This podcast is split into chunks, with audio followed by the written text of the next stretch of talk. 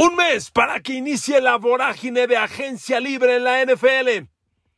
A partir de ese momento, los 32 equipos tendrán disponibles 224 millones 800 mil dólares para pagar la nómina de sus 53 jugadores, más los 8 de la escuadra de práctica. Todos tendrán que acomodarse. Hoy, cuando menos hay 5 en graves aprietos. 49ers, Eagles, Ravens, Bills entre ellos. Queridos amigos, bienvenidos a mi podcast. Gracias, muchas gracias por el favor de su atención. Aquí estoy agradecido y con mucho gusto. A ver amigos, comencemos el análisis. Miren, el tema de la agencia libre es bien importante y quiero darle cabida, como ya le daba en el teaser, adelantos. Hay, hay, equipos muy importantes, pero yo les pedí de favor en el podcast de ayer jueves, en el que analizamos si Patrick Mahomes ya es hoy en uno de los cinco mejores corebacks de la historia. Y, les pedí su opinión y les prometí dar cabida a varias de ellas, porque caray, sin su opinión esto no sirve. Y honestamente hay hasta mil opiniones diarias, entonces es muy, muy difícil leerla. Pero a ver, aquí tengo algunas de ellas. Prometí difundir algunas de sus opiniones y aquí están. A ver. Eh, a ver, por ejemplo, aquí me corrige Fernando Ruiz Esparza y tiene razón. Me dice saludos Enrique. Una apreciación. Manning jugó cuatro Super Bowls, ganó dos, uno con Colts y otro con Broncos. Sí, yo dije que jugó tres, perdón. Por supuesto, perdió, ganó con Colts uno y perdió el de los Saints y con Denver ganó uno, el de Carolina, y perdió el de Seattle. Correcto, gracias, Fernando Ruiz, y una disculpa. Jorge Alberto Chávez Torres, es muy pronto decir que es el que es el mejor, hablando de Patrick Mahomes. Está caminando para hacerlo. Las estadísticas que diste ya lo colocan en el top 5 y en el Salón de la Fama. El tiempo dirá si llega a ser el mejor de todos los tiempos. Grande Mahomes. Muy bien, gracias. Por acá me dice Brandon Rubén Espinosa López, si hoy no está entre los cinco mejores, definitivamente sí lo va a estar. Bueno, este, Rigo López YZ, dale garay, desde el sur de México. Saludos. Me dice Jorge Cervante Carreto, fue increíble lo de Marino a lanzar cinco mil yardas en una época donde el ovoide no se lanzaba tanto. Lo de Mahomes es de aplaudir, lo de Brady es parecido a Montana.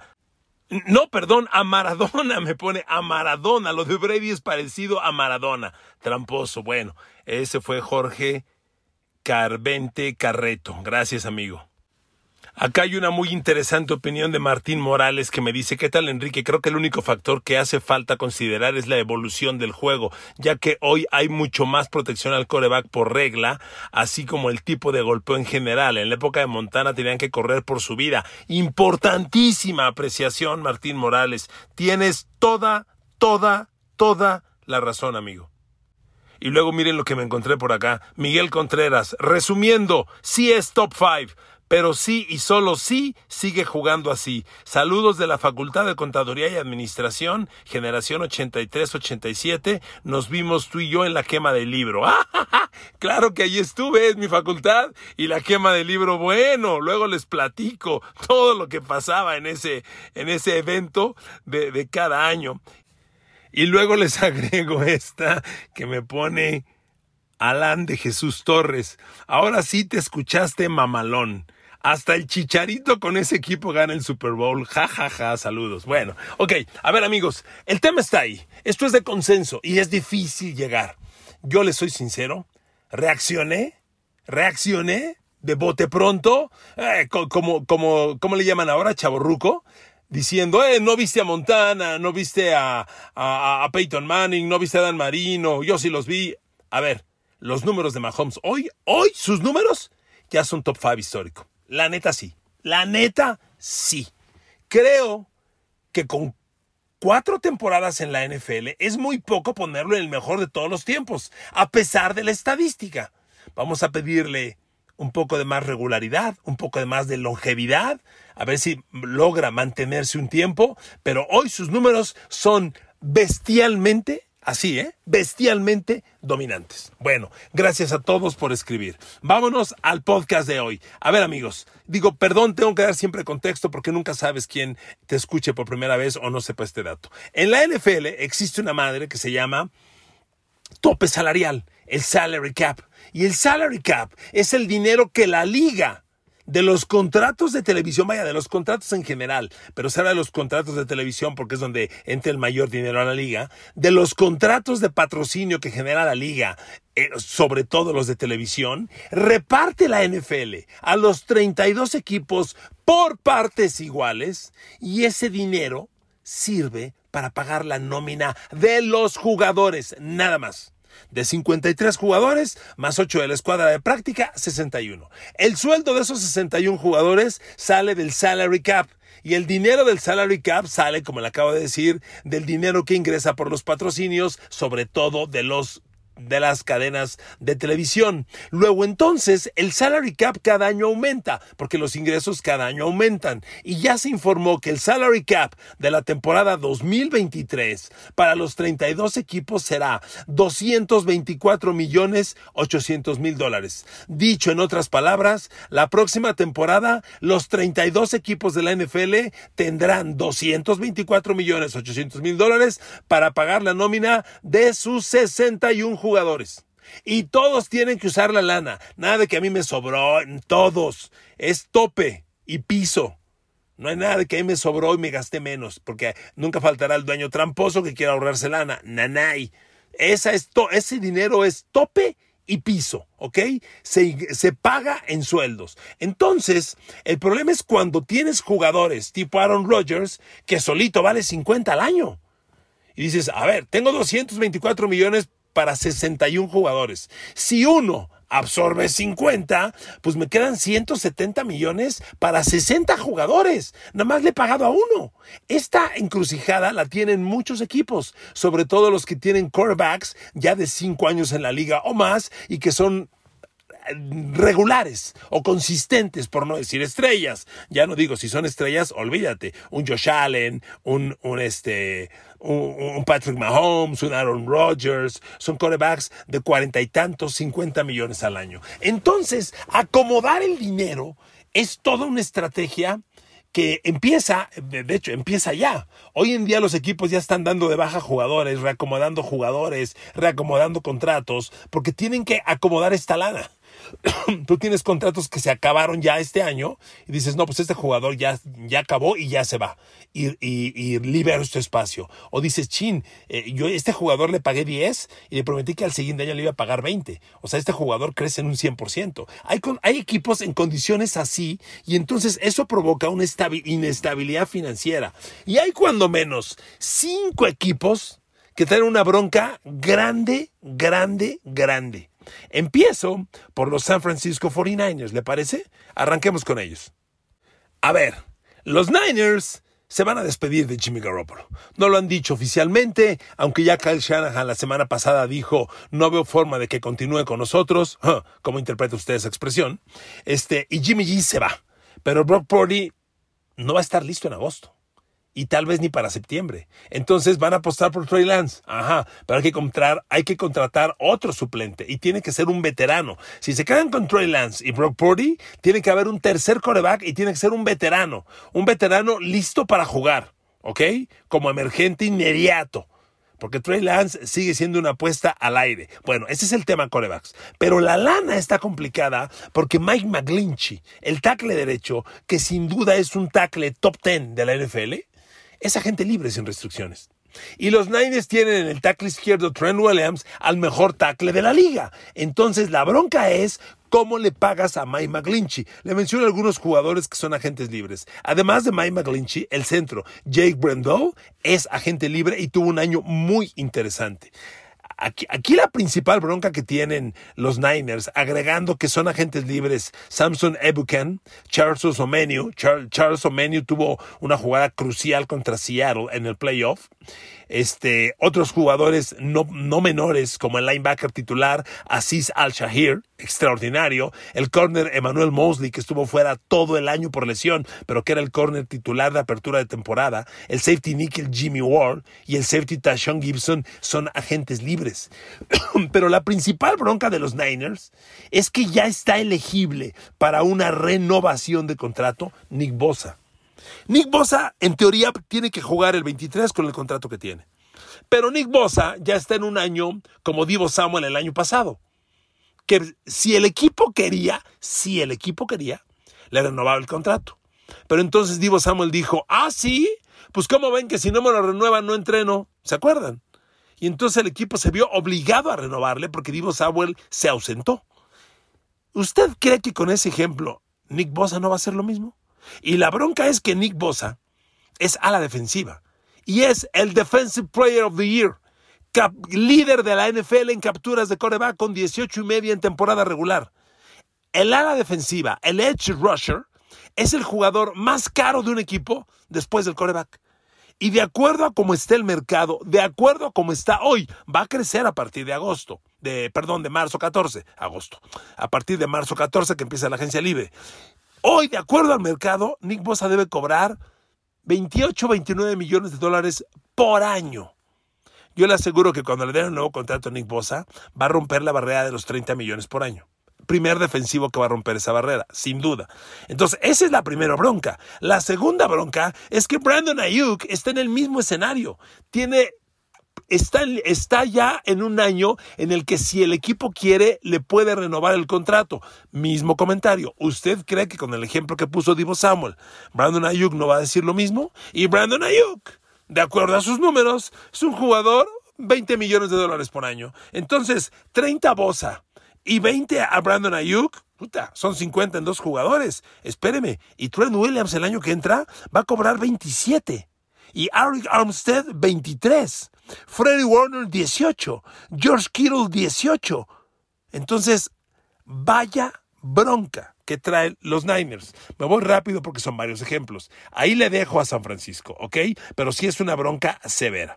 Me voy con los subcampeones. El, el NFL, el término subcampeón no existe, pero bueno, el que pierde el, Super Bowl es subcampeón. Con los, los Philadelphia Eagles, los perdedores del Super Bowl, los subcampeones del NFL. Filadelfia trae una bronca severa. Tal vez sea el peor escenario de agencia libre, el peor así se lo digo, tiene como agentes libres, Dios mío, a puro titular. A ver, ahí le van. Jason Kelsey, centro titular, el mejor centro de la liga. Isaac Semualo, gar derecho, titular. Fletcher Cox, tackle defensivo, titular. A su lado, Javon Hargrave, también tackle defensivo titular, agente libre sin restricciones. Y por si fuera poco, Brandon Graham, el ala defensiva, también titular.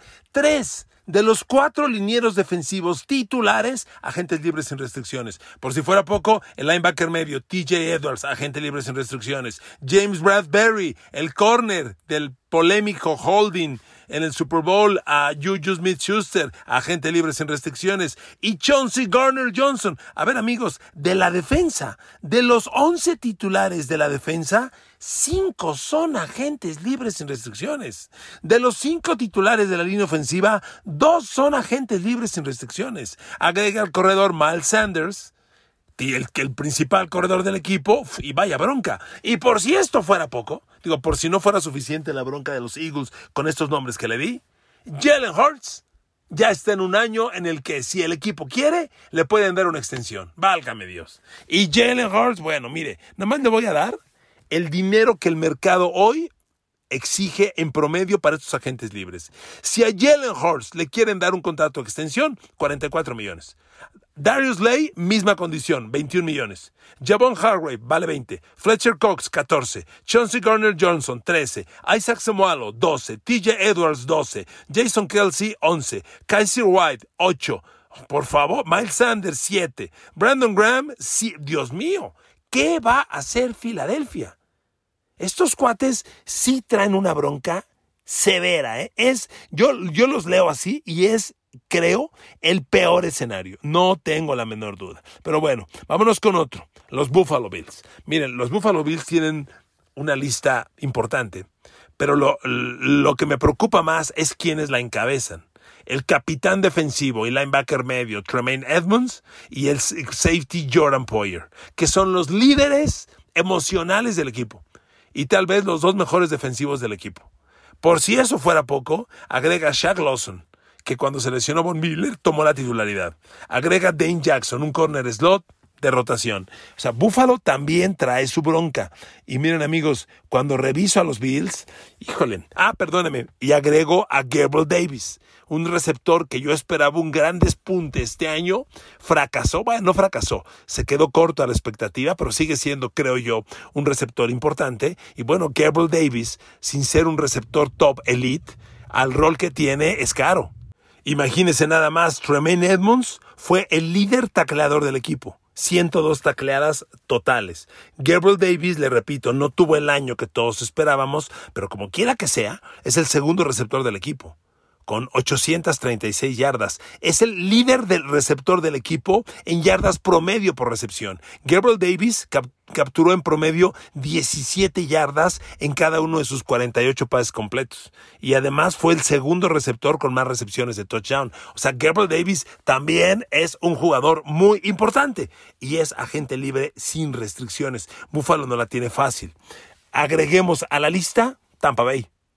Vaya que si Tampa tiene broncas, ¿no? Nada más se les acaba de retirar Tom Brady y no tienen coreback. Eh, por si eso no fuera bronca, el equipo tiene problemas porque son agentes libres. Lavonte David, que hoy creo es su, si no su mejor linebacker, uno de los líderes de la defensa, y el corner Jamal Dean, que es un titular fundamental y de muy buenos resultados. Agreguen a esto al, al, otro corner, a Sean Murphy Bunting, agregan al safety Keanu Neal, a Logan Ryan y Tampa Bay amigos, sí trae una bronca y una bronca severa, porque además hoy el equipo, de acuerdo a los números, este, pues sí va a tener una, un, algo, un, espacio disponible en la nómina para invertir. Según esto van a tener 55 millones de dólares, que es una muy buena lana. Digo, el retiro de Tom Brady les abrió un espacio muy bueno eh, en su nómina. Ahí van a poder invertir mucho dinero, pero por lo pronto renovarle a estos jugadores y espéreme jugadores que ya pueden tener renovación de contrato. El tackle Thurston Wirfs, el tackle derecho, que ha resultado, ¿qué digo? Bueno, un suceso. Si a Thurston Wirfs le renuevan, el mercado dice que cobra 23 millones de dólares. Entonces, híjole, está bien cañón esa lana, ¿eh? bien cañón. Tampa Bay, miren, la mayoría de los equipos tienen escenarios muy parecidos. Como usted verá, no, no, no, no son pocos, pero, pero uno lee estos números, estas cifras y sobre todo estos nombres, porque la bronca de estos agentes libres es que son los jugadores eh, eje del equipo. A ver, en Tampa Bay, Thurston Wirfs es su mejor liniero ofensivo. Es el tackle derecho y además es un cuate muy joven. Apenas tiene tres temporadas en la liga y es el futuro de esa posición. Eh, Mike Evans es otro agente libre. Mike Evans va a demandar 23, 24 millones por temporada, sin duda. Devin White, me faltó mencionarlo, el otro linebacker, compañero de la Ponte David. Amigos, son jugadores sumamente caros y la bronca es severa. Me voy con los Baltimore Ravens. Los Baltimore Ravens no están ajenos a esta polémica y tienen nombres importantes, bueno, tan importantes como empezando por Lamar Jackson, ¿verdad? Cualquier cosa. Nada más Lamar Jackson anda pidiendo 250 millones garantizados. pequeño problema el que tiene Ravens con eso. Por si fuera poco, son agentes libres sin restricciones. Justin Houston, veterano a la defensiva, sí, pero fue el líder del equipo en capturas de coreback, con nueve y media, usted dirá. Y agente libre también, Marcus Peters, quien sin duda es eje emocional, líder de la defensa. Marcus Peters vale un montón para los Ravens. Es agente libre sin restricciones. Y cuando yo leo los números en total de Baltimore, híjole, Lamar Jackson, de acuerdo al mercado, tienes que darle 250 millones garantizados que él pide, más o menos a un promedio de 40, 45 anuales. También Patrick Quinn, linebacker medio, jovencito, en un gran momento, pareja ya de Roquan Smith. Con Patrick Quinn y Roquan Smith, Baltimore tiene, sin duda, la mejor pareja de linebackers interiores en la liga. Bueno, Patrick Quinn ya demanda otro contrato y anda en el orden de los 17 millones de dólares. De acuerdo a las cifras que yo tengo, Baltimore va a tener espacio en la nómina, unos 26 millones, pero la bronca de Lamar Jackson es sumamente compleja. Tiene que ser el principio de todo El equipo es uno con Lamar y otro sin él y lo necesitas renovar y como pide 250, pues traes una bronca de ese tamaño, de 250 millones de dólares. Y, termino con los New York Giants. A ver, los Giants tienen un problema severo. Después de décadas en el fondo, el equipo calificó a playoff. Y sus dos jugadores eje de la ofensiva van a ser agentes libres sin restricciones. El quarterback Daniel Jones y el corredor Saquon Barkley. Y esa es una bronca grande, porque Daniel Jones, a pesar de no tener los números de Mahomes y lo que usted quiera, pues es un quarterback titular. Los corebacks titulares, ya se lo decía el otro día, los 32 corebacks titulares de la NFL son de 33 millones de dólares por temporada, haciendo un promedio para los 32. Eso debe cobrar Daniel Jones. Y no es poca lana. Y espéreme, ¿y con Barkley? Hoy en día los corredores no cobran el dinero del pasado, pero como quiera que sea, en el mercado, Saquon Barkley anda en los 12 millones de dólares por temporada, si, si se le va a renovar.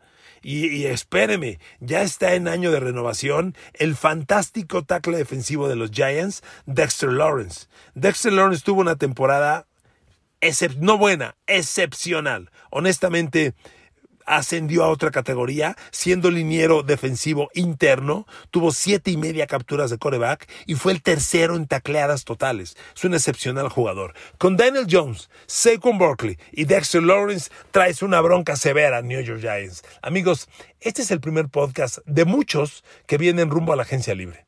Porque cuando arranque la agencia libre a las 3 de la tarde del 14 de marzo, esto va a ser un mega ultra desmadre. Los movimientos, Aaron Rodgers, Lamar Jackson, Jimmy Garoppolo, va a estar muy interesante. Pero por lo pronto, solo para adelantar, ahí le dejo cinco equipos que traen una bronca severa, tamaño doble XL en agencia libre. Ahí se los dejo analícelo usted y dígame qué pensaría que debe ocurrir. ¿De acuerdo? Gracias por escuchar este podcast. Los quiero, les mando abrazos, les agradezco mucho su atención y que Dios los bendiga. Nos oímos mañana.